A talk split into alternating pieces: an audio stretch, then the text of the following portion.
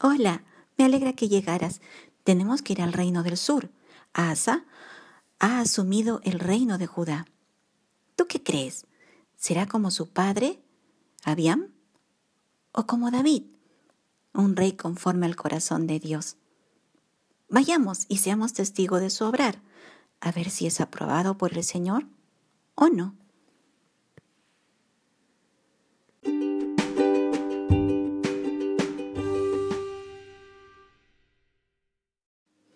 Leamos Primera de Reyes, capítulo 15 del verso 9 hasta el 15. En el año 20 de Jeroboam, rey de Israel, Asa comenzó a reinar sobre Judá y reinó 41 años en Jerusalén. El nombre de su madre fue Maaca, hija de Abisalom. Asa hizo lo recto ante los ojos de Jehová, como David, su padre, porque quitó del país a los sodomitas y quitó todos los ídolos que sus padres habían hecho. También privó a su madre Maaca de ser reina madre, porque había hecho un ídolo de acera. Además deshizo Asa el ídolo de su madre y lo quemó junto al torrente de Cedrón. Sin embargo, los lugares altos no se quitaron. Con todo, el corazón de Asa fue perfecto para con Jehová toda su vida. También metió en casa de Jehová lo que su padre había dedicado y lo que él dedicó, oro, plata y alhajas. Al padre de Asa, en el libro de Reyes, se le nombra Abiam, que significa padre del mar, y en el libro de Crónicas se le llama Abías, que significa mi padre es Jehová. Curiosamente se muestra la dualidad de su vida hasta en su nombre. Pero Asa no tuvo como un referente a su padre en esa dualidad de vida, como si estuviese en un pie en el mundo y otro pie en la fe. Más bien, contrariamente a su padre, Asa sí tuvo un corazón recto delante del Señor.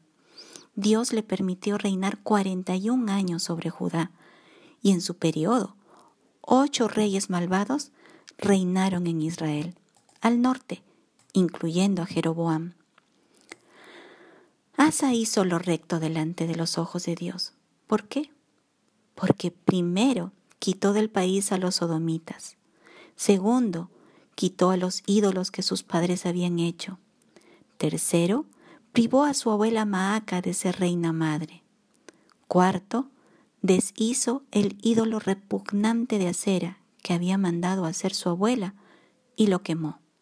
Quinto, metió en la casa de Dios lo que fue dedicado por su padre y por él mismo, oro, plata y alhajas. Sexto, mandó a todo Judá a buscar al Señor y que pusiera en obra la ley y sus mandamientos. Séptimo, quitó los lugares altos e imágenes de toda la ciudad de Judá. Esto también lo vemos en Segunda de Crónicas capítulo 14, 14, versículo 4 y 5.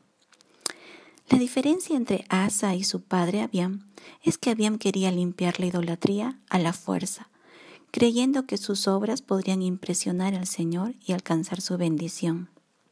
En cambio, Asa hizo los cambios debidos en su reino, partiendo de una relación personal con el Dios verdadero, dependiendo de Él con corazón sumiso a la voluntad de su Señor, entendiendo que en sus fuerzas no podría cambiar nada, sino que debía aferrarse al Señor para hacer lo que era correcto. Siendo consciente de esto, el Señor lo bendijo y le dio diez años de paz y pudo engrandecer el reino de Judá en ese periodo.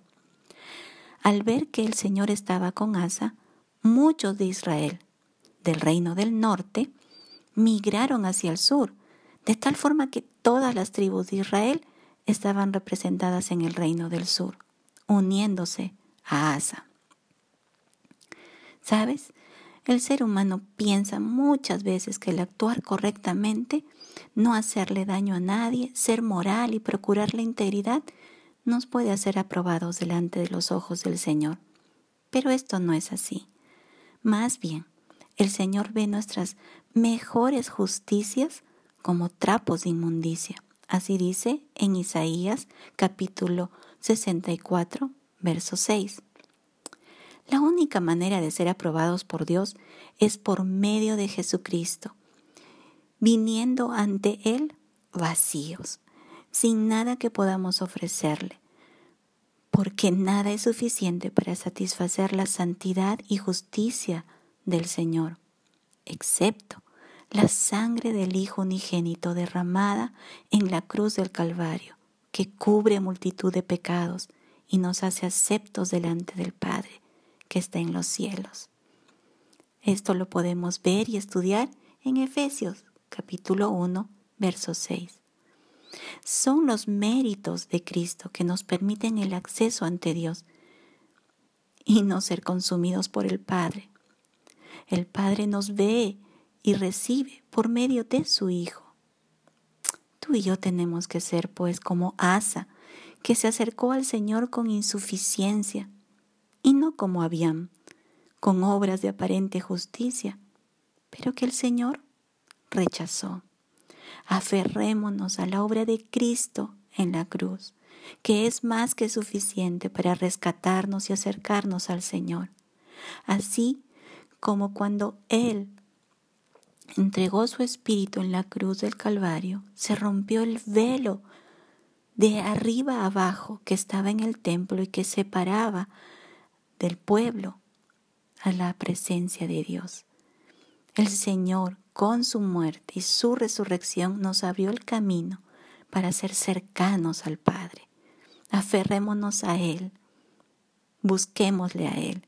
No confiemos en nuestras justicias, porque no las tenemos aferrémonos a los méritos de Cristo y andemos en integridad y santidad.